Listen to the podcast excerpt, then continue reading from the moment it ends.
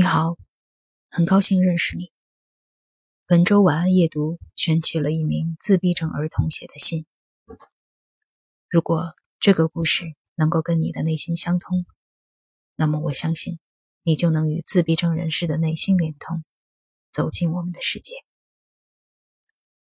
你可能会想，我写下这些句子也不需要很多努力，但其实这是完全错误的。我潜意识里总会担心，我看待事物的角度跟那些没有患自闭症的人是不是一样？所以，通过电视、书籍和自习聆听周围人的想法，我不断的学习到平常人在特定环境下应该会有的感觉。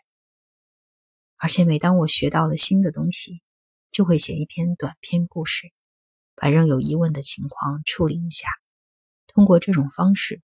如果幸运的话，就不会一下子想不起来。